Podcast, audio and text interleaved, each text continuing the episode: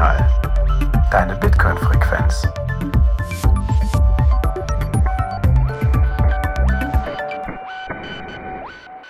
Herzlich willkommen bei Notsignal, deine Bitcoin-Frequenz. Heute veröffentlichen wir den zweiten Teil der Besprechung des Genesis-Buches von Aaron van Wirdum. Falls ihr den ersten Teil noch nicht gehört habt, solltet ihr euch an dieser Stelle erstmal die letzte Notsignal-Folge, Folge 162, anhören. In dieser haben wir über Friedrich August von Hayek, Richard Stallman, den kryptografischen Durchbruch von Diffie und Hellman sowie David Chaum und DigiCash gesprochen. Hier folgt nun die Fortsetzung des Gesprächs mit René und Jeff. Viel Spaß beim Hören ich glaube, das Thema Ralph Merkel und hier Stonetta, Haber und Bayer mit äh, Timestamping würde ich jetzt einfach mal überspringen, oder? Ja. Wir hatten es immer kurz genannt, Ralph Merkel ist auch sehr wichtig, kommt mit seinen äh, Merkel Trees und Merkel Proofs, spielt auch alles eine Rolle. Lese es im Buch nach. Viel interessanter, glaube ich, ist es, über die Extropians zu sprechen. Ja, über Are You Serious und Max, Max Moore und Tom, Tom Morrow. Morrow. Tom Morrow, Max Moore, Are You Serious? FM 2030 gibt's auch noch. Ja. Stimmt, genau. Das ist irgendwie eine der wichtigen ja. Figuren da in diesem, in diesem Raum. Aber warum sprechen wir eigentlich über die Extropians im Kontext von Bitcoin? Ja, was sind eigentlich die Extropians? Ja, gute Frage. Was sind Extropians? René, was hast du mitgenommen aus dem Buch? Was sind Extropians? Ja, äh, das war auch einer der der Dinge, die ich durch das Buch tatsächlich neu gelernt habe, weil also die Frage, was zur Hölle hat das mit Bitcoin zu tun, äh, stellt man sich vermutlich, wenn man jetzt zumindest weiß, was Extropians sind. Extropians sind äh, Leute, die ja, wie soll ich sagen, die sich mit, mit einer Philosophie beschäftigen, die so über Wissenschaft und, und Rationalität den eigenen Geist überwinden will oder so. Ich weiß nicht, äh, Jan Paul, du bist doch Philosoph. du kannst es vielleicht schöner ausdrücken als ich. Ähm, aber es ist so eine, so eine, so eine transhumanistische Bewegung. Ich meine, viele werden ja wissen, dass äh, Helfini sich nach seinem Tod hat auch irgendwie einfrieren lassen und so der war ja auch einer, also der hatte zwar nicht so einen lustigen Namen wie alle anderen, aber war ja im Grunde auch ein, ein Extropian. Äh, genau, also ist irgendwie so ja eine, eine Herangehensweise mit technischem Fortschritt dann irgendwann mal den menschlichen, die menschlichen Grenzen äh, zu überwinden. Genau, also das, das letzte, was du gesagt hast, trifft es glaube ich sehr gut. Ne? Also der Begriff ist hier der Transhumanismus. Ne? Sie glauben in so einem also das ist schon ein radikaler Fortschrittsglaube, den sie da propagieren, ne, dass sie glauben, dass halt der Fortschritt äh, in Technologie und Medizin uns irgendwann und äh, nach Glauben oder Vorstellung der Extroprianer, Extroprianer in nicht allzu ferner Zukunft, äh, nämlich schon 2030, uns ne, Medizin und Technik so weit gebracht haben, dass wir quasi die Grenzen des menschlichen Lebens überschritten haben. Das heißt also, ne, der Tod ist ausgemerzt, Krankheit ist ausgemerzt, weiß nicht, wir, wir leben in einer globalen, vernetzten Gesellschaft, wir reisen durch den Weltraum. Klingt alles sehr, sehr futuristisch zumindest, was sie sich so vorstellen. Aber das ist die, die ja, die Philosophie, die ähm, Max Moore äh, unter der Anleitung, glaube ich, von diesem FM 2030 so entwickelt. Genau. Und die bringen auch noch ein Magazin heraus, nämlich das sogenannte Extropy Magazin. Genau, da werden wir, glaube ich, auch nochmal drüber sprechen. Da gab es nämlich eine sehr interessante Ausgabe dazu. Ich glaube, das ist Aufgabe, Ausgabe 15 war das, ne? wo sie eine eigene Ausgabe zum Thema digitales Bargeld machen, also Electronic Cash. Im Jahr 1995. Oh ja, ja, das ist immer sehr, sehr wichtig. Ich meine, die, die Jahreszahlen ja. sind immer ganz interessant ähm, dazu Auf jeden Fall. Ja. Ja, und die, die haben, die haben quasi ein, ein so, so ein bisschen so ein ähm, so ein Wahlspruch, wenn man so will, best do it so. Mhm. Und das ist quasi auch wieder eine Abkürzung für Boundless Expansion, Self-Transformation, Dynamic Optimism, Intelligent Technology and Spontaneous Order. Und das ist wieder die, also die Extropianer nehmen direkten Bezug auf die spontane Ordnung von Friedrich August von Hayek. Mhm. Um sozusagen die Anfangsbehauptung nochmal zu untermauern, dass der eine sehr wichtige Rolle spielt für die weiteren äh, Vorläufer, wenn man so will. Ja, also ja, die waren sehr äh, beeinflusst von Hayeks Ideen ähm, mhm. und und äh, ja hatten auch eben das Potenzial erkannt von staatlich nicht beeinflussbaren Währungen sozusagen und eben, äh, dass, dass Währungen auch ein ganz wichtiges Werkzeug oder Mittel sein können, um staatliche Kontrolle und, und äh, die Förderung, also staatliche Kontrolle zu umgehen und Privatsphäre zu fördern und auch wirtschaftliche Freiheit zu fördern. Und ähm, ich glaube, dieser Max Moore hat sich ja auch äh, also besonders intensiv dann eben auch mit äh, ja, Hayeks Ideen zur Entnationalisierung des Geldes irgendwie beschäftigt und auch äh, die anderen Extropians dazu eben ja ermutigt, ja, Währungswettbewerb zu fördern und, und digitales Geld und Geldmonopol, staatliche Geldmonopole aufzubrechen und ja, das Ganze eben so auch als Teil des technologischen und, und menschlichen Fortschritts zu betrachten. Mhm. Was dann wiederum natürlich im Hinblick auf Bitcoin Sinn ergibt, weil ich vorhin ja sagte, dass man sich erstmal fragt, okay, was haben irgendwelche Transhumanisten mit Bitcoin am Hut, aber ja, in dem Zusammenhang dann natürlich äh, gibt das Ganze dann schon, schon wieder Sinn. Ja. Ja, die hatten halt auch wieder ihre, ihre kalifornische Bubble gewissermaßen, also haben sich auch erstmal noch in Person getroffen, bevor diese Ideen da, bevor die Ideen dann quasi ein bisschen weiter rausgeflogen sind und hatte hatte halt auch so berühmte Vertreter, ähm, wenn man jetzt nicht aus dem, wer jetzt nichts mit Bitcoin zu tun hat, aber doch einigermaßen bekannt ist, ist Richard Feynman, mhm. der der Physiker, der war, hat sich wohl auch als für zumindest die Idee des Extropianismus interessiert, aber auch Nick Szabo wieder und und was halt aus dieser quasi aus diesem Ökosystem, wenn man so oder aus diesem philosophischen System auch entstanden ist, war ganz interessant ist AMIX, also das heißt AMEX, also American Market for Information Exchange. Und das war auch so ein frühes Beispiel, der, der irgendwie massiv seiner Zeit voraus war, der im Prinzip einen Marktplatz gebaut hat mit Repositionssystemen, mit Payments schon drinne, mit Dispute Resolutions, teilweise Smart Contracts. Aber der hat es irgendwie nicht geschafft, sich, sich durchzusetzen. Es gab wahrscheinlich einfach noch nicht den Massenmarkt dafür. Der hatte relativ hohe Markteintrittsbarrieren. Und die Software war aber, glaube ich, auch noch nicht ausgereift, beziehungsweise musste sehr viel selber frickeln. Und der, es war im Prinzip auch schon eine Verkörperung von so einem Informationsmarktplatz. Und das war, war quasi auch so eine, so eine Leistung von mehreren Leuten, die sich ausgetauscht haben, zu sagen, wir wollen Waren sind sozusagen trivial. Viel interessanter ist doch, wenn wir Informationen austauschen, um damit, und ich weiß nicht, ich glaube, das hat jetzt nichts direkt mit Amix zu tun, mit dem Konzept hinter einem Informationsmarkt. Wenn, wenn Informationen frei gehandelt werden können, gibt es im Prinzip keine Geheimnisse mehr.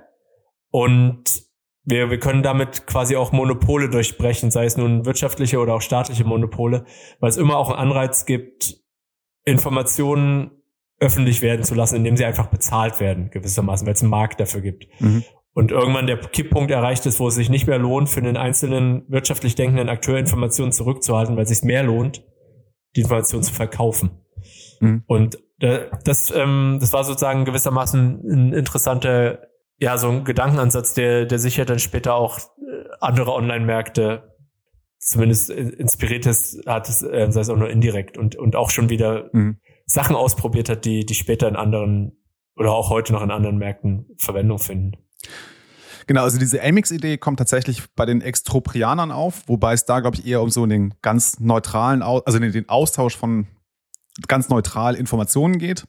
Diese Idee von dem Austausch von geheimen Informationen, das ist das, was dann Tim May entwickelt. Ne? Ja, das ja, ist die genau, Idee von ja. Blacknet. Also, und dann kommen wir auch schon quasi in die nächste große Bewegung hinein, nämlich die Cypherpunks. Das ist nämlich Tim May und Eric Hughes, die zusammen ja, äh, quasi als Gründerväter der Cypherpunks gelten. Und genau, und äh, Tim May greift diese, die, diese Idee von Amix auf und sagt, aber es ist viel interessanter, eben Blacknet zu entwickeln, in, in, in die, die Idee für einen anonymen Schwarzmarkt für geheime Informationen.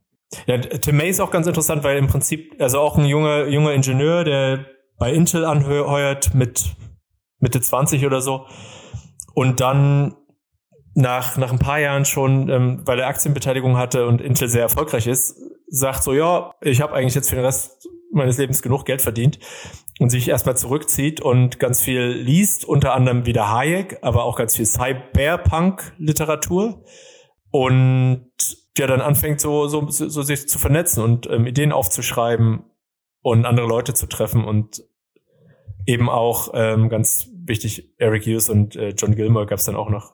Genau. Also Tim May trifft äh, auf Eric Hughes, der gerade aus Amsterdam zurückkommt, ne, schwer enttäuscht von dem DigiCash-Projekt von, von David Schaum.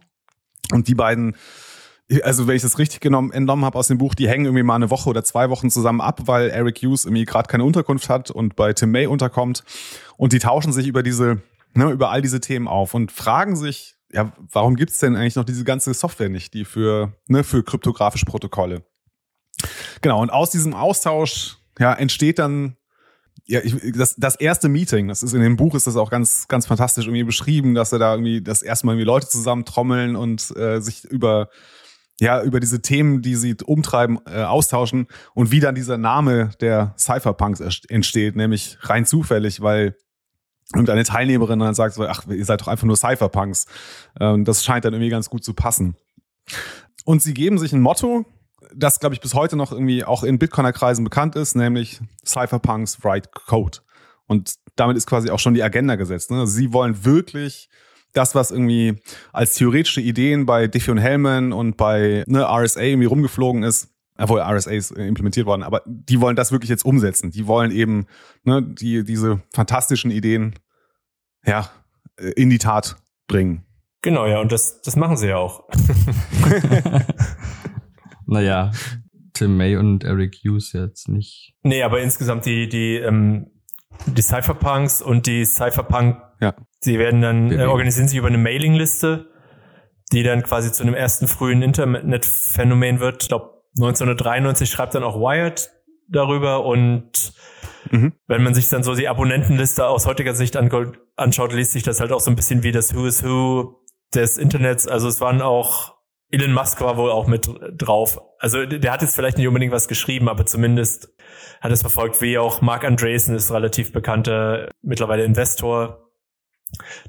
Und das sind die beiden, die mir jetzt einfallen, aber eben ähm, so auch ich, also im Prinzip, ich glaube, wenn man sich 19 in frühen 90er mit dem Thema beschäftigt hat und äh, ist man um die Cypherpunk-Mailingliste nicht drumherum gekommen und dort wurden dann eben ganz zukünftig ganz viele Ideen, insbesondere zur Verschlüsselung, aber auch zu, zu digitalem Geld diskutiert. Und ich denke auch, das war für Aaron wiederum eine sehr reiche Quelle, mhm. weil da ja natürlich viele Gedankengänge auch heute noch dokumentiert sind. Julian Assange war doch auch noch ein. Genau, Julian Assange war dabei. Stimmt, ja. mit drauf, drauf waren. In dem Zusammenhang dann, weiß nicht, ist wahrscheinlich jetzt ein paar Punkte die wir überspringen, aber ich glaube, die sind relativ unwichtig. Aber was wichtig ist, ist, finde ich, auch der, die Rolle der Cypherpunks in den, in diesen Crypto Wars oder sogenannten Crypto Wars in den äh, Anfang, Mitte 90er müsste das gewesen sein. Ja, Anfang, so ja. erste, erste Hälfte.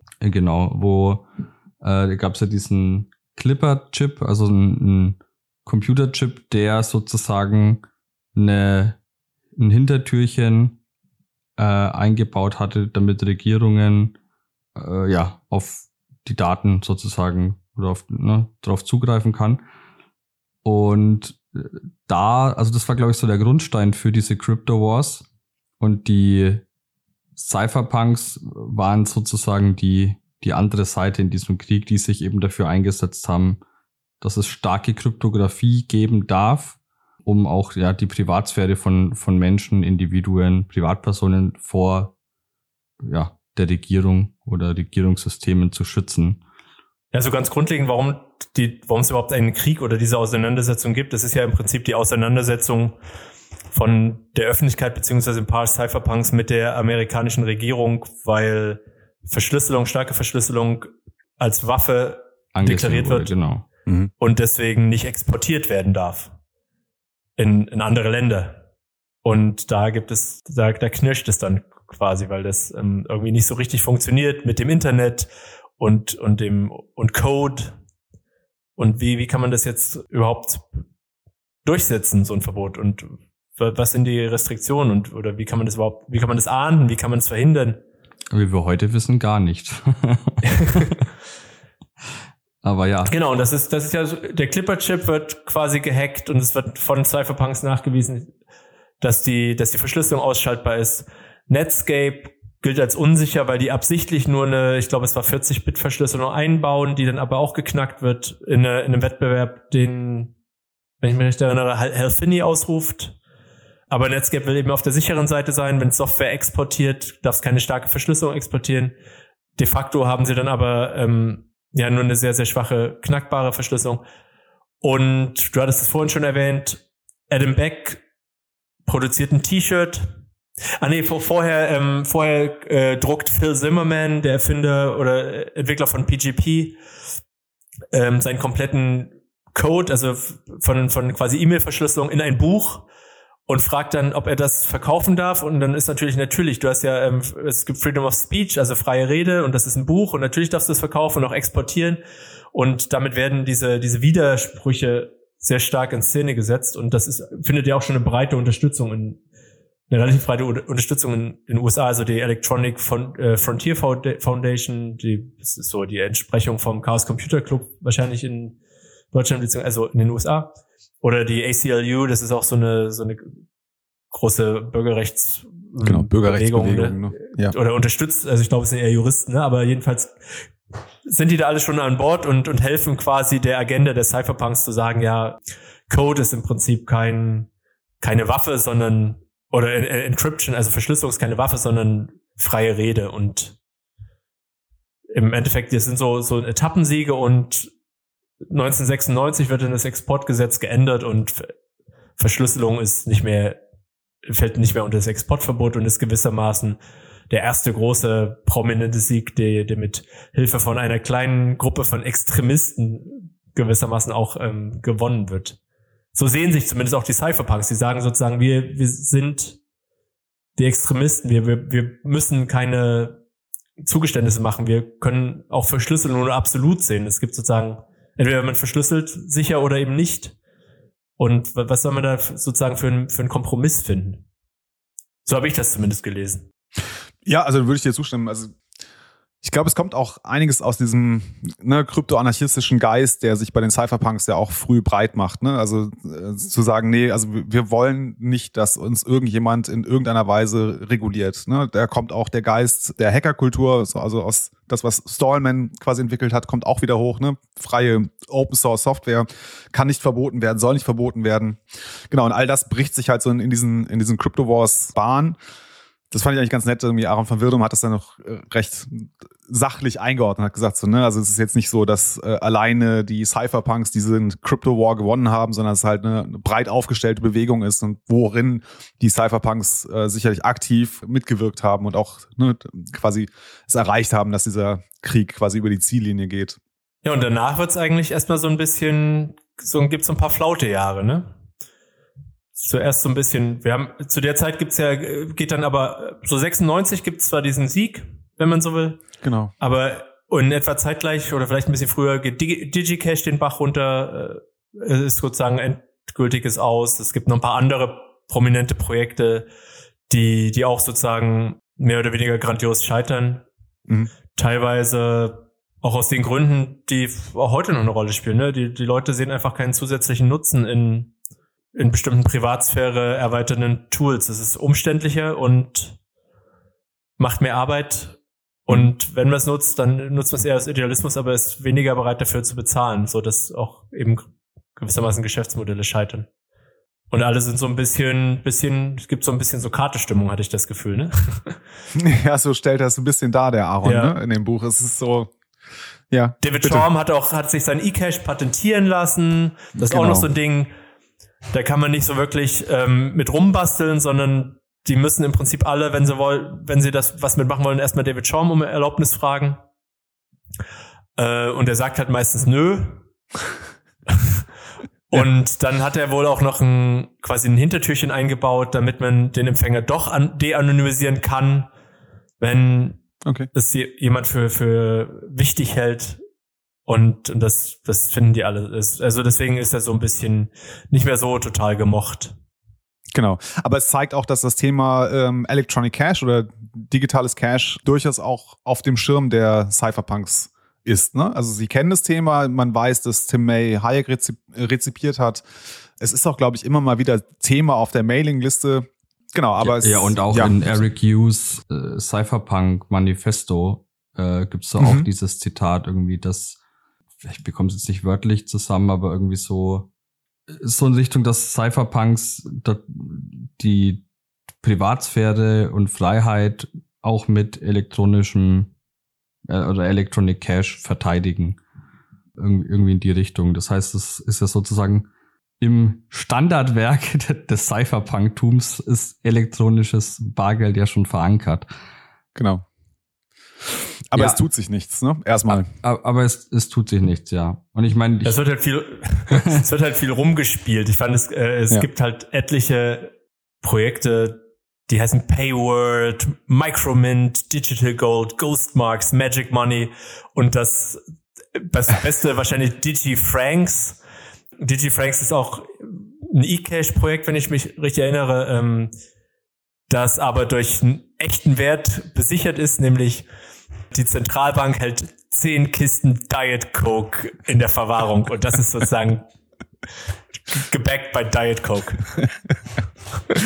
Genau. Also äh, es, es gibt sie noch, diese Projekte, es sind aber manchmal eher halbherzige Versuche. Projekte, ja. Ja, und vielleicht auch eher nicht ganz so ernst gemeinte ähm, äh, Projekte. Aber es kommt dann aber in der Zeit doch äh, eine entscheidende Entwicklung, denn Adam Beck äh, ja, entwickelt eine Lösung für das Spam-Problem, das halt zu dieser Zeit massiv zugenommen hat. Ne? Also Spam, wie äh, vielleicht die älteren Zuhörer hier kennen, das war wirklich früher nervig. Wenn du eine E-Mail-Adresse hattest, dann wurdest du quasi zugemüllt. Du bekamst Tausende und Abertausende von E-Mails mit, weiß nicht, Potenzbrillen und äh, Frauenvermittlung und ich weiß nicht, was man alles sich da oder Glücksspiele und nigerianische Prinzen, da kommt das alles her. Und das ist tatsächlich ein Problem für, vor allem für die Cypherpunks, weil die Cypherpunks diese sogenannten Remailer betreiben. Das Thema haben wir noch gar nicht besprochen gehabt, aber da ging es darum, äh, sie haben also einen Service angeboten, mit dem E-Mails anonymisiert werden können und dann weitergeleitet werden. Ich glaube, das, ne, das reicht, glaube ich, als Zusammenfassung, was Ja. Remailer ich tun, glaube oder? sogar auch von Ja. David Chaum ursprünglich initiiert, ne? Genau. Und diese Betreiber von Remailern leiden natürlich arg unter diesen Spam-Mails, weil sie halt einfach tausende und abertausende von diesen Mails ähm, erhalten. Und es geht sogar so weit, dass sie das äh, für eine Attacke auf die Remailer halten. Genau. Und jetzt kommt jemand und findet eine Lösung dafür. Tja. Äh, Ich glaube, ich muss es gar nicht äh, spannender machen, als es ist, oder? Ihr wisst, wen ich meine. Äh, es kommt Adam Back und erfindet Hashcash. Was ist Hashcash? Mm, Eine Möglichkeit, also wie soll ich sagen, eine ein Geld, das auf eben diesem Proof of Work oder das erste Geld sozusagen, das auf diesem Proof of Work System, äh, auf dem auf Ja. Bitcoin ja heute aufbaut und das den meisten Zuhörern wahrscheinlich geläufig sein wird, aufbaut. Roman würde sagen, das erste Geld ist auf Energie basiert und äh, ja, quasi die Grenzen zwischen physischer Welt und digitaler Welt verschmelzen lässt. Ja, ich weiß nicht, äh, der Prozess, wie es funktioniert, müssen wir jetzt, glaube ich, nicht näher drauf eingehen. Das dürften die meisten ja äh, wissen. Naja, du nimmst, es ist ja auch nicht gar nicht so schwer, du nimmst bestimmte Teile aus der E-Mail, Ja, Genau. hashst die und die Hashes müssen bestimmte, im Prinzip müssen bestimmte Eigenschaften erfüllen. Also man kann nicht jeden Hash nehmen, sondern nur jeden zehnten oder hundertsten und beweist damit, dass man ein paar Hashes durchgerechnet hat und damit diesen Proof of Work gebracht hat. Das dauert bei einem regulären Rechner, sei es nun, also zumindest damals, wahrscheinlich unmerklich ähm, Zeit, so dass es für einen Privatanwender komplett äh, irrelevant ist. Aber wenn du Tausende oder Millionen von E-Mails schickst, ist es halt ein signifikanter Rechenaufwand, so dass man quasi einen, ja, einen Proof of Work oder einen Energieverbrauch haben muss, um, um E-Mail-Versand zu bezahlen. Genau. Es ist im Grunde erfindet er eine digitale Briefmarke. Ne? Also Genau. wenn du eine E-Mail bekommst und äh, das Hashcash-System von Adam Beck im Einsatz hast, dann kann der Empfänger sehen, okay, du hast mindestens ne, etwas Energie aufgewendet, um diese E-Mail zu verschicken. So, und das ist halt diese digitale Briefmarke, die er erfindet. genau. Äh, aber Aber es er, reicht noch nicht für, äh, für digitales Geld. ja, das hat er relativ schnell erkannt, dass zu einem digitalen Geld, insbesondere zu einem dezentralen digitalen Geld, das eben frei von Zensur und, und äh, Einflussnahme und, und äh, ja, einzelnen Entitäten sein soll, dass da eben das Proof of Work alleine nicht reicht. Und dazu fällt mir nämlich gerade ein, da haben wir vorhin, haben wir ja äh, hier Starnetter und Haber übersprungen. Mhm. Aber eigentlich so im Hinblick auf Bitcoin ist es ja schon, also das ist ja sozusagen die Erfinder der Blockchain, also nicht wirklich, aber äh, zumindest der, der, der Grundlagen dafür. Ähm, also die haben halt Hash-Chains, Hash-Ketten äh, erfunden und das ist ja auch eines der zentralen Prinzipien von Bitcoin in Kombination dann mit Proof of Work. Deswegen fällt mir gerade so auf, hätten wir es vielleicht nicht ganz überspringen sollen. Aber können wir gerade noch eben, eben nachreichen. Ja. Also ja, im, im Grunde haben Storynetter und Haber eben diese Hashketten erfunden und äh, haben eben eine Methode entwickelt, um Daten mittels Hashes oder mittels eben Zeitstempeln auch äh, zu verketten.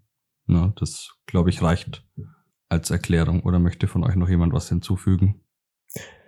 Nö, eigentlich, was, was noch relevant ist, Hashcash scheitert halt, also im, im Sinne von in der, pra in der Praxis scheitert, weil ja vermutlich, weil du, weil du im Prinzip ähm, kompatible äh, E-Mail-Client brauchst und das verbreitet sich einfach nicht in der Masse.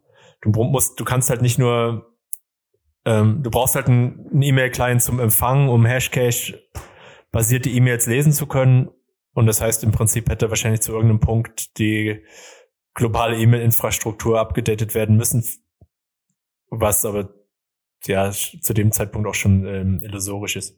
Zumindest habe ich so verstanden. Genau. Ja, so beschreibt es äh, Aaron von Wirdum auch ja. in dem Buch. Ne? Es gibt so ein bisschen so ein Henne-Ei-Problem weiß nicht, ob ich es jetzt nochmal rekonstruiert kriege. Auf jeden Fall, äh, du hast auf jeden Fall recht. Das, das reicht, ja. Genau, aber du hast recht, es, es kommt nicht wirklich zum Fliegen. Er implementiert es zwar, es gibt eine Lösung, man könnte es einsetzen, es wird auch, ne, äh, wenn ich mich richtig erinnere, gibt es auch irgendwie zwei Firmen, die das implementieren. Ich glaube, Apache oder so äh, hat das auch mal drin.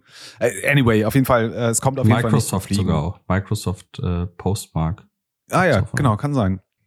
Genau, aber ich glaube, es gibt irgendwie, also zwei Probleme gibt es mindestens, die da zu sehen sind. Das eine ist, dieser äh, Hashcache ist halt nicht wiederverwendbar. Ne? Das ist quasi einmal aufgewendet, dann hast du halt eine E-Mail, da hast du einen Nachweis, okay, da ist Energie aufgewendet für Worten, aber du kannst es noch nicht wiederverwenden. Das ist das eine.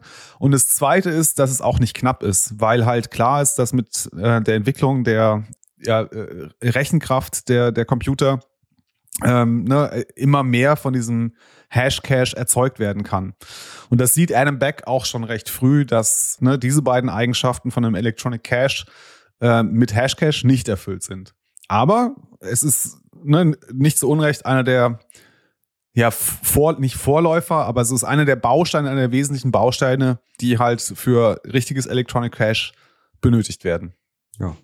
Genau, so ein Fun Fact war nur noch, dass eigentlich ein so komplett unbeachtet von der ganzen Cypherpunk-Szene ein paar Jahre vorher äh, zwei Wissenschaftler das schon ähnliche Systeme entwickelt haben.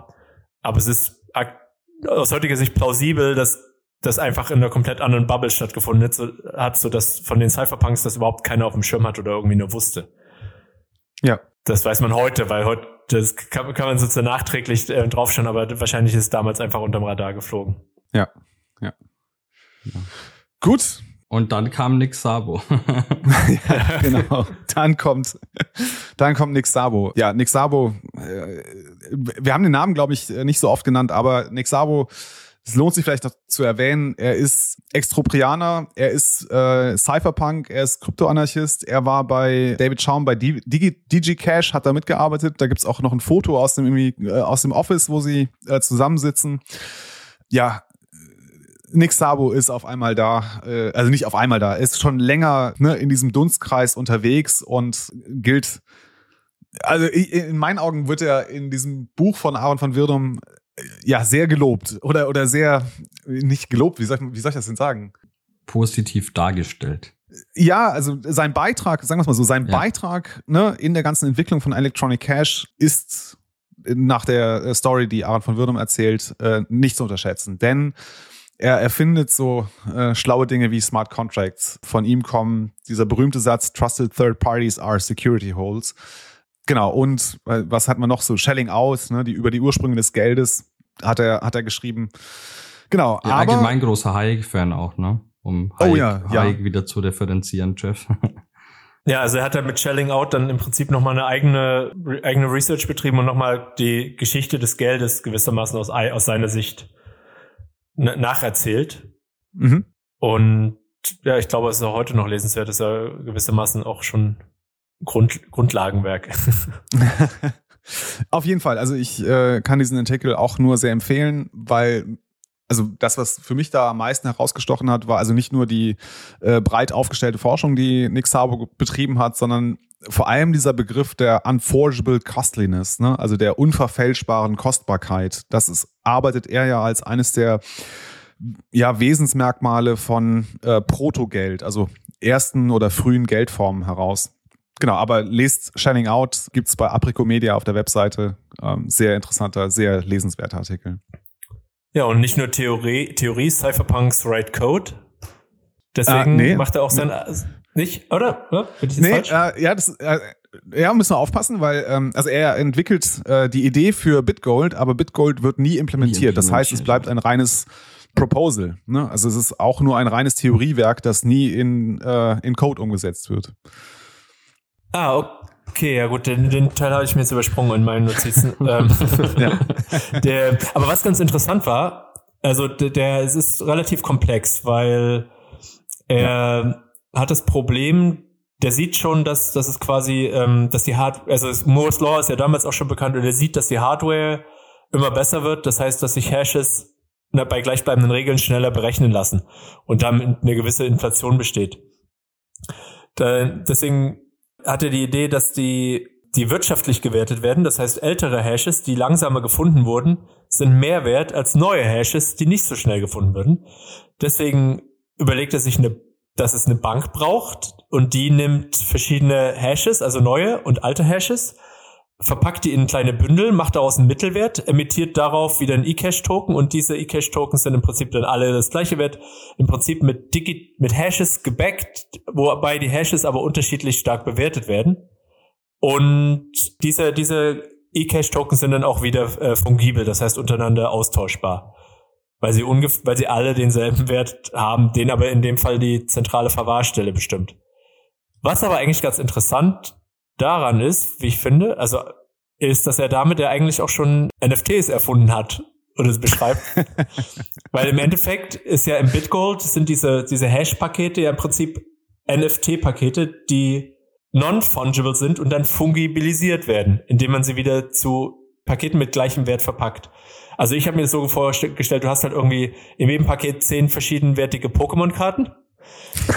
und Okay. hast aber irgendwie 1000 Pokémon-Karten, machst 10er-Päckchen, die dann alle gleich viel wert sind.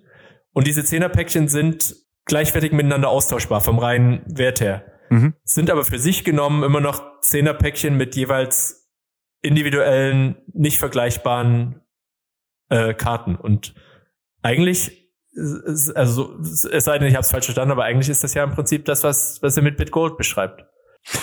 Also so habe ich es auch verstanden. Meine Erklärung war ein bisschen einfacher, ähm, dass ich. Ach, ich fand das äh, gerade super einfach. Also ich, für, die, die äh, so wie ich äh, nicht ganz so schlau sind, also meine Erklärung war, ne, 10 Hashes aus 1998 haben einen Gegenwert von einem Hash von 2008. Und so soll sich halt über einen Marktplatz dann quasi die, die, der Wechselkurs der Hashes über die Zeit etablieren. Und das ist halt das, wie Nick Sabo im BitGold-Vorschlag das Problem löst, dass halt ja Hashes inflationieren. Sie werden halt immer günstiger zu produzieren. Vielleicht so, also was ist so eure Theorie, also warum Bitgold nie implementiert wurde? Soweit ich weiß, gab es da ja mal eine E-Mail, wo er nachgefragt hat, ob jemand Bock hätte, das mit ihm zusammen zu implementieren. Aber irgendwie wurde es ja nie umgesetzt, beziehungsweise wurde dann in besserer Version natürlich in Form von Bitcoin umgesetzt, weil die beiden Systeme sind sich ja schon ziemlich ähnlich, was auch wieder dazu führt, dass viele Nick Sabo für einen Satoshi-Kandidaten halten. Aber ja, äh, habt ihr da Theorien, Hintergrundwissen? Irgendwas? Also ich habe kein Hintergrundwissen. Ich kann mich jetzt, wo du es gerade erzählt hast, daran erinnern, dass ich das auch mal aufgeschnappt habe, dass es diese E-Mail gibt, in der äh, Nick Sabo um quasi fragt, ob jemand äh, Interesse hätte, Bitgold zu implementieren. Aber was daraus geworden ist, keine Ahnung. Das ist die große Zuhörerfrage. Nummer fünf. Also Zuhörerfrage Nummer fünf ist, wer ist Satoshi Nakamoto? Ja. Ich glaube, eins der Probleme, die äh, damals auch irgendwie identifiziert wurden, war ja, dass das Bitgold trotzdem nicht ganz dezentral funktioniert. Genau. Ne? Also es, ich glaube, das gab ja irgendwie diesen Property Club oder so, also so eine Art Server-Netzwerk, wo dann dieses Bitgold-Register quasi drauf gespeichert wurde, aber es waren halt, es waren halt trotzdem zentrale Server sozusagen. Ne? Ja, ich, ich glaube, du, ähm, das, das äh, Problem der byzantinischen Generäle war auch noch nicht gelöst. Das heißt, du konntest quasi von außen die Kommunikation der mhm. Server stören. Oder? Ja, stimmt. Also es ja, gab ja, keinen, ja, keinen quasi keinen nicht angreifbaren Kommunikationsmechanismus der, der Registries untereinander. Ja, es ergibt Sinn, weil im Grunde mhm. dann ja das auch erst mit Bitcoin gelöst wurde oder mit Satoshi sozusagen. Ja. Genau. War das bei Bitgold, dass man quasi, also man produziert einen gültigen Hash, den schickt man an ein, an dieses Register, an diese, diesen Property Club oder wie auch immer, also als einen zentralen Server, der einem dann im Gegenzug quasi einen Token, einen Geldtoken ausgegeben hat? Das war doch das eigentliche Bitgold, ne? Du lieferst einen Hash und kriegst dafür quasi den Bitgold-Token. Hm. Und genau, und dann haben wir halt wieder das, äh, das Problem, dass wir halt eine Trusted Third Party haben, nämlich diese Register. Ja. Äh, meine ich zumindest, dass es so war. Ja, ja, doch, das war schon so. Also ähm, irgendwie, ja, okay. genau, du hattest halt sozusagen eine, äh, ja, eine Bündelung von diesen Hashes, ja, zu diesen standardisierten Einheiten, die dann halt als Geld verwendet wurden. Ähm, oder halt als Bitgold oder wie auch immer die Einheit dann genannt worden wäre. Wir wissen es ja nicht, weil es wurde ja nie implementiert. Genau, wir sind jetzt übrigens im Jahr 1998. Genau, im Gegensatz zu B-Money von Waidai.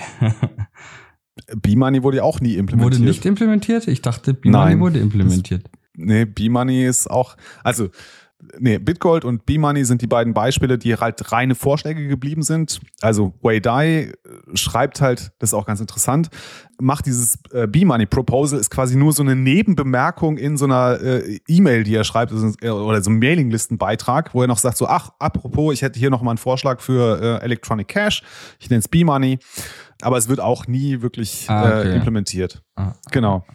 Jo, ja, wollen wir über Frage, Money sprechen? Wollte was, ich gerade fragen, ob wir jetzt darüber sprechen wollen oder ob wir es einfach, also es als einen anderen Versuch von elektronischem Bargeld abtun.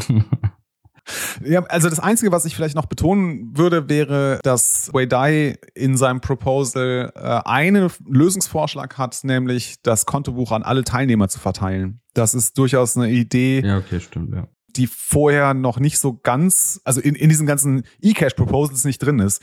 Das gab es schon bei hier bei den Digital Timestamps, ne, bei Stonetta und Haber. Die hatten ja auch die Idee, dass man quasi diese Hash-Chain an alle Teilnehmer verteilt. Also da gab es diese Vorideen schon, aber ob es da jetzt einen direkten Link gibt von Stonetta und Haber hin zu dem Vorschlag von Wei Dai, bin ich mir nicht sicher. Keine Ahnung. Aber es ist auf jeden Fall, ne, da, da, kommt auf jeden Fall diese Idee der Verteilung des, des Kontobuchs oder des Ledgers an alle Teilnehmer. Aber natürlich ist das Problem ähm, der byzantinischen Generäle nicht gelöst. Das sieht auch Wei Dai selber, weil er sagt, also es müsste im Grunde ja sichergestellt sein, dass alle immer sofort zur selben Zeit die Informationen über die Aktualisierung des Kontobuches bekommen. Und ich glaube, das ist uns allen klar und, und Wei Dai hat es auch gesehen, dass das fast nicht möglich ist, quasi äh, global synchron dieses äh, Kontobuch bei allen Teilnehmern zu aktualisieren. Ja. Ich glaube, der, der Jeff äh, ja. liest gerade noch mal das Buch. Der, ja. ist, der guckt ganz konzentriert. Ja. Achso, nee, ich hatte nur gerade geschaut, ähm, weil Wei Dai ist, ist eine der und B-Money sind eine der Sachen, die im White Paper referenziert werden. Ja. Aber ich glaube, das ist äh, nochmal ein wichtiger Hinweis. Also das Buch äh, orientiert sich zum großen Teil daran, oder nicht, nicht zum großen Teil, aber es orientiert sich unter anderem daran, was halt im äh, White Paper zitiert ist. Ne? Also da ist halt Waydice B-Money ist zu nennen, Adam Bags Hashcash, das Digital Timestamping, das sind ja, glaube ich, zwei oder sogar drei Paper von Stonetta, Haber und Bayer, glaube ich, heißt der. Ja, der, drei sind ja. ja. Genau, ähm, wird da zitiert. Genau. Ja, Bitgold, aber wenn ich mich recht erinnere, nicht. Was auch Bitgold wieder, nicht, genau. genau, was auch wieder diese Nixabo ist Satoshi-Theorie stützt, weil die Leute sagen, ja, also es kann nicht sein, dass Bitgold und Bitcoin sich so extrem ähnlich sind in, was weiß ich, 95 Prozent und Satoshi das nicht referenziert, aber alles andere schon, weil er natürlich nicht sich selbst referenzieren würde. Warum auch? mhm. Und äh, gibt es ja auch diese, ich möchte jetzt nicht Verschwörungstheorien nennen, aber ja, die, die Theorien zu Satoshis Persona. Mhm. Ja. Ja. Ist schon spannend, warum, also, ich meine, die Frage kann man sich durchaus mal stellen, warum ausgerechnet Bitgold nicht drin ist, ne? Ja gut, aber dann könnte man ja genauso fragen, warum ja der nächste äh, Kandidat, nämlich RPOW von Hal Finney, auch nicht im White Paper referenziert ist. Das würde ja nach der gleichen Logik auch Hal Finney zu einem äh, Satoshi-Kandidaten ja, machen. Ist ja für viele Menschen ja. auch ein Satoshi-Kandidat, nicht? nur, Sato nur Satoshi selber wird nicht zitiert. Das heißt, es würde nur ausgeschlossen werden, dass Adam Beck und Wydai Satoshi sind. Ja. Und die anderen. Theoretisch könnten Alle auch, anderen können theoretisch sein. könnten auch wir Oh. Satoshis sein. Ich werde auch nicht, Ja. ich werde auch nicht referenziert.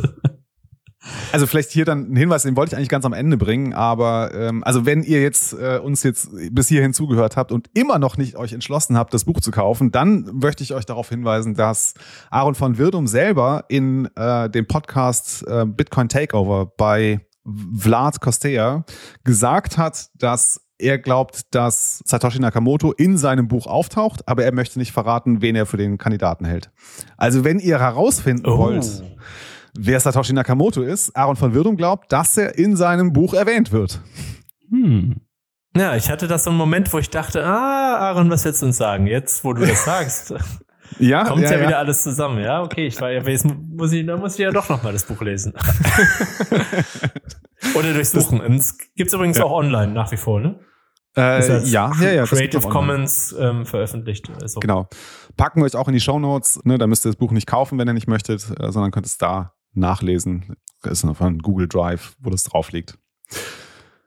Haben Ja. wir noch was zu B-Money? B-Money. Oh, äh, bei B-Money kommt noch äh, Difficulty Adjustment. Ah, Das taucht bei äh, Wei Dai in seinem Proposal auch auf. Also ganz kriege ich es aber nicht mehr zusammen. Also der hat es da irgendwie schon drin, dass man irgendwie die Schwierigkeit anpassen muss für den gültigen Proof of Work, für die Ausgabe neuer Geldtokens.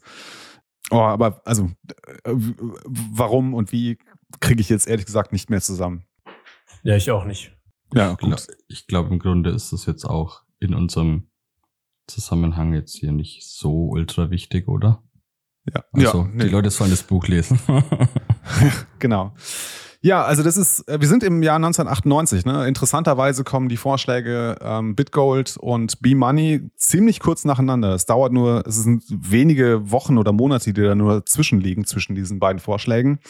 Aber dann kehrt tatsächlich äh, Ruhe ein. Ne? Es ist erstmal passiert nicht mehr viel, bis dann 2005 Hal Finney RPOW, also RPOW, ja nicht nur beschreibt, sondern er tatsächlich diesen Vorschlag auch implementiert. Das heißt, es gibt eine funktionierende, funktionierenden Code, den Hal Finney auch selber geschrieben hat. Ja, und das ne, POW, also das POW kennen wir natürlich aus Proof of Work und das R steht für reusable, für wiederverwendbar. Und das deutet schon darauf hin, dass Hal Finney sich eben genau dieses Problems der Wiederverwendbarkeit von Hashes äh, angenommen hat und er hat da eine Lösung, die allerdings sehr zentralisiert ist. Ne, Also Reusable Proof of, Proof of Work ist auf einen zentralen Server angewiesen. Ne? Genau, so war das. äh, ja, ich weiß, also ja, ist auch bewusst, glaube ich, so integriert, implementiert.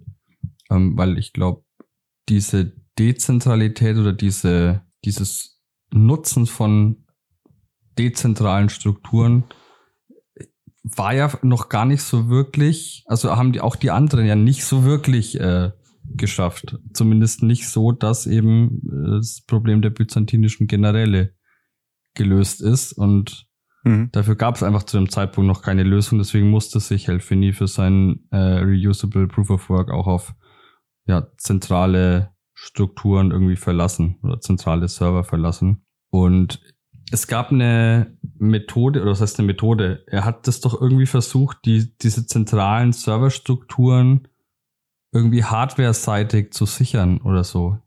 Weil ich komme da gerade nicht drauf, wie das, wie das war. Ja, also ob ich es so ganz zusammenkriege, bin ich mir auch nicht sicher, aber ich kann es ja mal versuchen.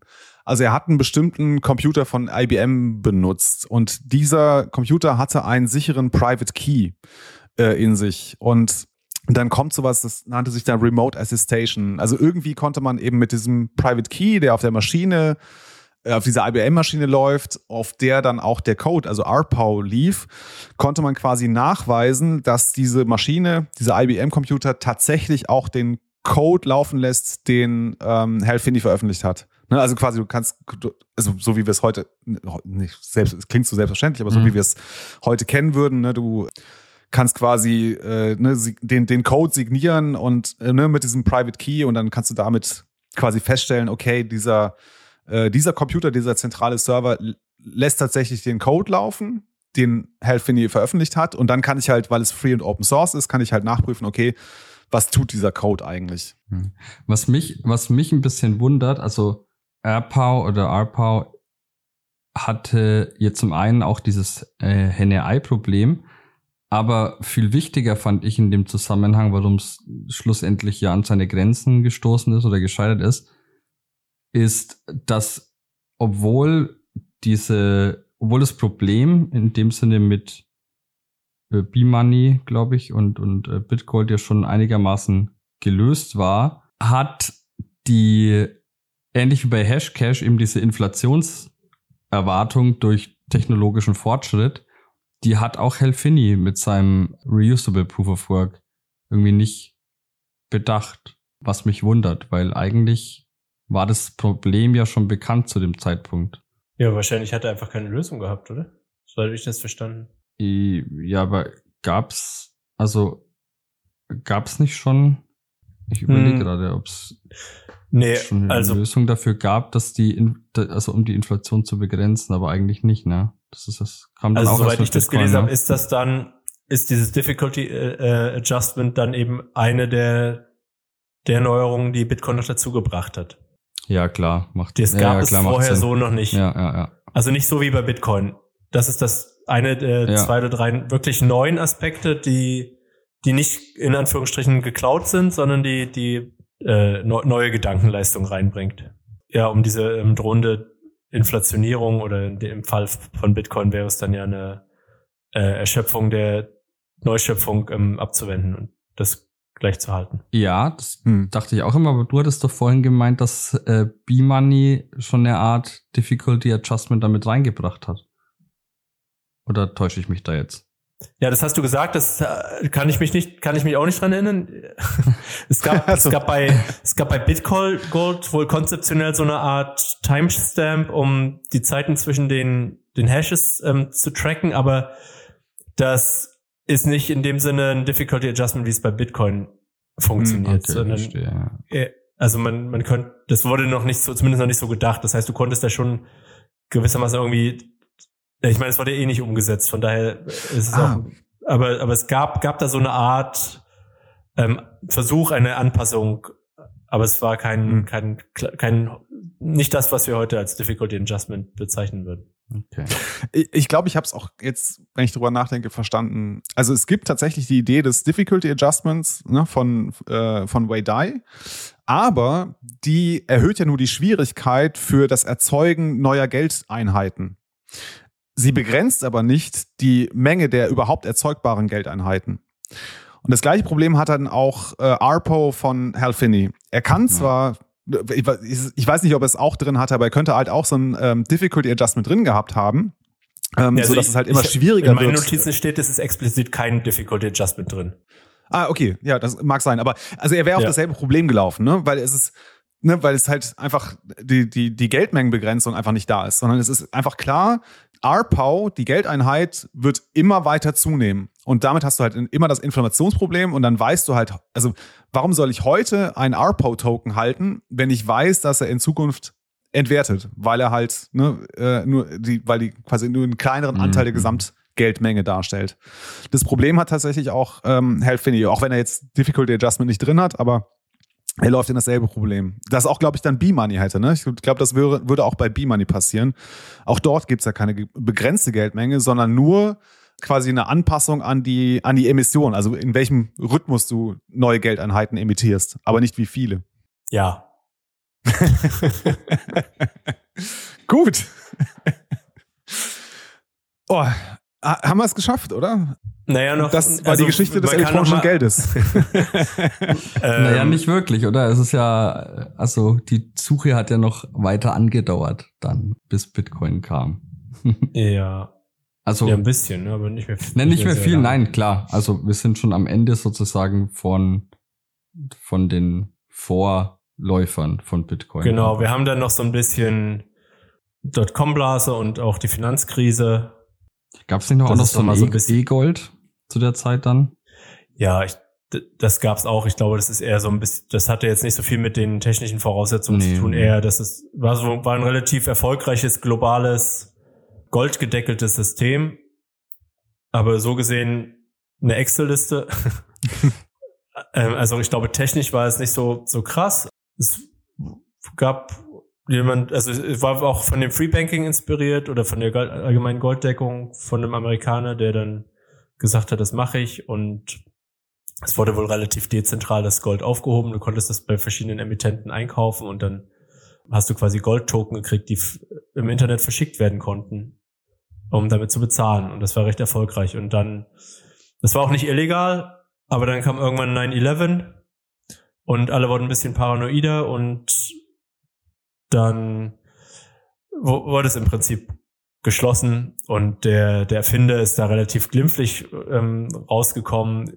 Also hat natürlich wirtschaftlichen Schaden gehabt, aber weil hat nicht die üblichen Strafen gekriegt, die man heutzutage gewohnt ist. Kein, keine 30 Jahre und nochmal lebenslänglich drauf, sondern so eine moderate Strafe, so, oder wenn ich weiß gar nicht, ob der überhaupt im Gefängnis war, aber jedenfalls war das alles so, der hat so ein bisschen in der Grauzone gearbeitet, aber in der Grauzone, wo es einfach, wo noch keiner so richtig nachgedacht, darüber nachgedacht hatte und dann, was aber illustriert hat, dass es, dass zumindest zentrale Systeme auch angreifbar sind und früher oder später ähm, auch angegriffen werden. Und das war so, ich glaube, Eagle sollte das nochmal ähm, illustrieren. Man könnte auch Liberty Reserve ranziehen als Beispiel, was im Buch gar keine Erwähnung spielt, aber es war ein mhm. ähnliches, es war quasi ein dollargedecktes Zahlsystem, was sehr erfolgreich war, aber eben auch ein, quasi ein Dorn im Auge der amerikanischen Behörden und dann irgendwann geschlossen wurde. Und es ist dabei auch immer fraglich, wie hoch die, die Begründungen sind. Ja, zumindest bei Liberty Reserve war es mehr so die, die kriminelle Seite, das, was man gewohnt ist. Bei eGold war es im Prinzip einfach nur eine bestehende, eine nicht vorhandene Regulierung, beziehungsweise so ein bisschen so, ja, es könnte auch, ist eigentlich blöd und macht das mal nicht und wurde dann irgendwie so einen regulatorischen Falle gefangen. Er musste nachweisen, dass er es darf, aber äh, dafür hat er nicht, äh, da haben die Behörden nicht mitgespielt und sich gegenseitig im Wege gestanden und sowas. Aber jedenfalls ist das eine ganz interessante Geschichte mit dem E-Gold. Hat jetzt aber, ich glaube, mit Bitcoin selber nichts. Also nicht, nicht sozusagen wirklich, dass man da eine richtige Timeline draus bauen kann, dass es jetzt ein zwingender Vorgänger von Bitcoin war und dass es für Bitcoin irgendwas geschaffen hat. Es hat vielleicht bewiesen, dass es einen Markt für ein globales Internetgeld gibt, aber das ist jetzt auch nicht E-Gold spezifisch. Ne? Man könnte auch sagen, dass es auch viele andere Zahlungssysteme geschaffen haben, die halt auf Fiat basieren. Aber trotzdem spannend. Also die E-Gold-Geschichte für sich ist auch ähm, super spannend. Hm. Jo. Und dann kommt noch Bitcoin. Ach, was? Nee, jetzt? Ja. Über die ja welche, das war dann die Cryptography Mailing List, ne? Nicht die Cypherpunk Mailing List. Oh, äh, ja, Weil ich die glaube. Die Cypherpunk Mailing List ist, glaube ich, in der Zwischenzeit zu. Ich weiß wurde irgendwann eingestellt. Ich glaube, also ein bisschen eingeschlafen, ne? Ähm, aber das äh, fand ich auch nochmal ganz interessant. Stimmt, das gut, dass du es nochmal erwähnst. Es gibt ne, die, die Cypherpunk-Mailing-Liste, ist quasi die erste. Ähm, Satoshi veröffentlicht sein White Paper auf der Cryptography Mailing List. Es gibt aber noch mehr Mailinglisten. Ne? Zum Beispiel betreibt Nick Sabo auch eine eigene Mailingliste. Ich glaube, Liptech heißt die, wo er sich halt ex also explizit um das Thema Electronic Cash und äh, so Ideen ne, äh, austauscht mit halt Interessierten. Genau. Und ja, 2008 äh, taucht ein Satoshi Nakamoto auf, schreibt irgendwie auch E-Mails. Ne? Erst an Adam Back, der ihm dann noch an Wei Dai verweist ich weiß können wir da über diese Vorgeschichte, viel mehr ist da, glaube ich, auch nicht zu erzählen, ne? Ich glaube, es nur. Ja, das wird dann auch relativ schnell abgehandelt, Weil dann kommt er ja jetzt sozusagen in das bekannte Territorium, wo jetzt nicht mehr so viel, Genau. so viel Genesis ist, sondern das- ist dann ja schon relativ ähm, erschlossen. Ja, aber dann würde ich Die doch. Difficulty Adjustment ist halt neu, ne? Und die Trennung, Ja. Trennung von Nutzern und Überprüfern. Also das heißt, die, also meine, meine und Nutzer sind nicht identisch. In alten Konzepten waren die meistens identisch. Zum, also jetzt äh, bei Hashcache zum Beispiel ist ja auch derjenige, der den Hash erzeugt, gleichzeitig der Nutzer. Und Aber war das, hat nicht bei Bit- Bitcoin am das war Anfang auch so? am Anfang. Ich glaube, der erste, wenn du die ersten Clients äh, Mhm. von Bitcoin ähm, Ja, aber die nicht- runtergeladen nicht hast, dann hast du auch gleichzeitig gemeint. Ja, genau, aber das ist nicht zwangsläufig so. Also du kannst es. Ja, aber also du meinst, man hätte auch nur meinen können, ohne äh, quasi die Software zu nutzen, um Bitcoins zu verschicken oder zu empfangen. Ja, ist eine, eine Transaktion ist unabhängig davon, ob du meinst oder nicht. Ja, ja, genau, genau. Das wollte ich, wollte ich Ja, bestätigen. jeder kann Transaktionen verschicken, aber man muss sie nicht selber meinen und man muss selber kein Proof of Work aufwenden, um die Transaktion. Ähm, ah, okay, das meinst du. Genau, und dann gibt's noch eine, eine Figur, die habe ich gar nicht so auf dem Schirm gehabt. Ich weiß nicht, ob ihr zu der noch mehr, mehr wisst. äh, James A. Donald, der einer der ganz frühen Leute, die mit Satoshi dann schreiben. Und der sagt auch schon damals, Ja. hat so ein paar, paar Ideen oder sagt so ein paar Einwände. Der meinte, ja, wenn man sich zu sehr, einzelne Akteure zu sehr konzentriert werden, dann führt das zu Angreifbarkeit, also Stichwort E-Gold vielleicht. Und er sagt auch schon, dass kleine Transaktionen nicht auf dem Base Layer gespeichert werden sollten. die. Und ähm, also es gibt die Leute, die es sich früh angucken, die haben auch ziemliche Ahnung. Helfini ja auch. Der, der Helfini war eh so ein, so ein gewissermaßen so ein Mentor für viele Projekte. Er hat einen guten Überblick und gibt meistens den Projekten auch direktes Feedback, Mhm. wo sie Schwachstellen haben, was gut funktioniert, was nicht gut funktioniert, woran die das erinnert, wo sie vielleicht noch nachschauen sollten. Und ist eben dann auch von Bitcoin begeistert. Ja, und bei aller Kritik sagt dann halt Satoshi, Bitcoin ist vielleicht nicht der Weisheit letzter Schluss, aber wird uns ein paar Jahre Freiheit im Wettlauf mit dem Staat schenken. So oder so ähnlich. Und bisher hat sich das ja gewissermaßen bef- ähm, bewahrheitet. Mal Ja, schauen, auf- wo uns die Reise noch hinbringt, ja. Das finde ich eigentlich einen ganz sympathischen äh, Schlussakkord, äh, den wir jetzt hier einleiten. Ne, zu sagen, also dass Bitcoin nicht irgendwie die Lösung aller unserer Probleme ist und vielleicht auch nicht die Lösung für das große E-Cash-Problem ist oder die letzte Lösung äh, für das E-Cash-Problem ist, sondern ja, ein, ein weiterer Schritt vielleicht auch nur ist auf dem, auf der Reise des E-Cashs. Jo, ich, ich würde sagen, wir, wir können es an dieser Stelle so langsam zu Ende bringen. Ich würde aber doch ganz gerne von euch wissen, wie ihr das Buch so aufgenommen habt. Also, was hat euch irgendwie besonders gut gefallen? Gab es was, was nicht gut war oder was irgendwie hätte besser sein können? Ja, weiß nicht. René, was magst du? Magst du Mm. erzählen?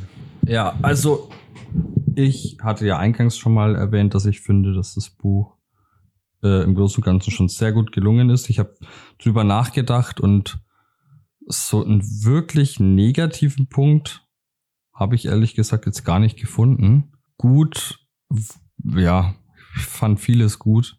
Irgendwie so auch der, der letzte Satz ist mir nochmal in, in Erinnerung geblieben. Das war irgendwie so, also jetzt nicht wörtlich, aber es war so, äh, irgendwie das, das irgendwie in der Welt, in der alles so von oben herab entschieden wird und, und irgendwie Zentralbankgeld und äh, ja, irgendwie all die Probleme, die damit einhergehen, äh, ist Bitcoin, ich glaube, äh, a potent expression steht drin, also irgendwie eine, ja, ein, ein wie sagt man, ein mächtiger Ausdruck für äh, spontane, spontane Ordnung. Und Mhm. ich fand es schön, dass, dass er sozusagen wieder mit diesem Begriff dieser spontanen Ordnung und ich, also es war ja dann auch äh, zum Ende des Buchs hin, wird es ja nochmal thematisiert, ja, da das irgendwie nochmal so abgeschlossen hat. Ich weiß nicht, das hat irgendwie so ein rundes Bild ergeben, das, das Buch, fand ich Mhm. es. Also man hat beim Lesen schon das Gefühl, das zieht sich so wie so ein roter Faden alles durch und ich glaube, Aaron hat sich da wirklich viele Gedanken dazu gemacht, was er wie in das Buch reinbringt, wie er es chronologisiert und, und aufbereitet und ja, also wie gesagt, wer Bitcoin verstehen will, wird nicht so rumkommen, dieses Buch zu lesen Mhm. und sich mit der Vorgeschichte von Bitcoin auseinanderzusetzen. Jeff? Ja, ich fand das Buch sehr gelungen, äh, eine gute Leseempfehlung. Ich gebe dem, ich geb dem Buch fünf von fünf Sternen. Ähm. Äh, es finden sich viele kleine, kleine Anekdoten und auch, ich glaube, noch viel mehr Sachen, als wir jetzt besprochen haben. Äh, Hayek ist halt, was du gesagt hast, mach, bildet so den, das Gerüst.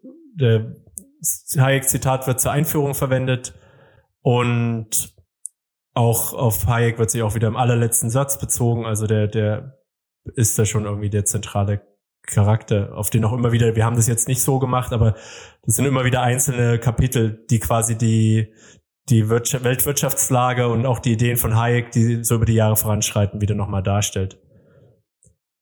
Ja, also ähm, ich finde, ich, es ist ein einzigartiges Buch. Ich habe sowas in dieser Form noch nicht auf dem Schirm. Ich glaube, das macht doch die Besonderheit aus, dass es wirklich so, so ähm, in der Vielfalt und der Tiefe wurde, wurde die Geschichte noch nicht erzählt. Mhm. Punktuell vielleicht zu einzelnen Charakteren und ähm, deswegen gehört es eigentlich, würde ich sagen, mit, mittlerweile äh, perspektivisch zur Pflichtlektüre der zehn Bücher, die man gelesen haben muss. Ja, also Was ich kann mich da auch mal anschließen. ja, die Frage habe ich befürchtet, ja. Ja, also ich kann mich euch, äh, kann mich euch auch nur anschließen. Also ich hatte, ich hatte sehr hohe Erwartungen an das Buch, weil ich Aaron van Wirdum als äh, Redakteur beim Bitcoin Magazine immer sehr geschätzt habe. Ich fand es immer, er hat exzellente Artikel geschrieben, äh, durch die ich sehr viel gelernt habe. Und es hat mich jetzt sehr gefreut, äh, dass das Buch auch äh, im Ergebnis wirklich exzellent geworden ist. Ne? Es kommen zwei Dinge gut zusammen. Zum einen, ähm, er ist halt Historiker, das heißt, er hat auch diese Arbeit gelernt, wie man denn sowas, ne, diese Geschichte denn erforscht und auch nacherzählt. Und er ist natürlich als Journalist auch ein einfach ein guter Erzähler. Ne? Also wie er das Buch strukturiert hat, dass ne, diese, dieses Hayek und die, die anderen Vorläufer von Bitcoin, wie das immer wieder miteinander verwoben wird, ist schon wirklich fantastisch geschrieben. Das Buch hat knapp 300 Seiten plus nochmal irgendwie, ich glaube, 30 oder 40 Seiten Literaturangaben und äh, Quellenverweise. Also es ist schon ein sehr reicher Schatz. Ich glaube, wenn man sich nur dieses Buch nimmt, kann man sehr, sehr viel, glaube ich, schon über Bitcoin lernen und erfahren. Für mich gehört es also nicht zu den Top 10, sondern zu den Top 3 der Bitcoin-Bücher, die man auf jeden Fall gelesen haben muss, wenn man Bitcoiner sein Du Nein, kannst dann so aber sagen, was die anderen beiden sind. Oh ja, bei drei Büchern kann man das nicht sagen. Oha. Ja. Äh, ich empfehle immer äh, Bitcoin Clarity von Chiara Bickers. Dann wäre jetzt äh, das Genesis-Buch und äh, Broken Money von Lynn Alden. Finde ich auch. Ist ein sehr gutes Bitcoin-Buch. Das habe ich mir heute gerade bestellt, weil das wurde jetzt schon mehrfach empfohlen. Ich habe es auch schon gelesen. Das, Kann ich auch nur ja. zustimmen. Das ist ein sehr gutes Dann Buch. Und in meinen Folge, Augen auch der bessere, Bitcoin, der, der bessere Bitcoin-Standard. also. Ja. Und dem würde ich auch zustimmen. Ja. Wenn ihr ein Buch gewinnen wollt, das Broken Money bei Lynn Alden heißt, von Lynn Alden heißt, dann äh, schreibt das doch in die Value for Value Kommentare und dann machen wir den nächsten Buchclub dazu. Und by the way, ich würde ja, auch Block Size, Block Size War noch in diese, oder The Block Size Wars heißt das Buch. Ähm, ja, das fand ich sehr speziell. Also das ist ein ja, gutes Buch, aber, gar keine Frage. Aber ich aber finde auch, das äh, gehört, um Bitcoin und die Geschichte von Bitcoin zu verstehen, ja, auf jeden Fall in die, in die Leseliste eines ja. Bitcoiners. ja. Also dann lest, lest mehr Bitcoin-Bücher. und dafür genau. haben wir auch das passende Outro. ja, genau, stimmt. Wir haben ein passendes Outro. So, äh, Jungs, vielen Dank euch beiden. Äh, Nochmal kurz der Value for Value Hinweis. Ne? Schickt uns einen Boost, unterstützt uns, wenn ihr das äh, hier wertschätzen äh, könnt, was wir hier gemacht haben. Ich würde sagen, focus on the signal, not on the noise. Ciao und danke euch. Bye, bye. Tschüss. Yeah! What's up, y'all? this your boy D Mike. You see, I usually do songs with like hooks and concepts and shit, right? But fuck that, man. I'm trying to go platinum. So I'm about to rock this shit. Check this out, y'all.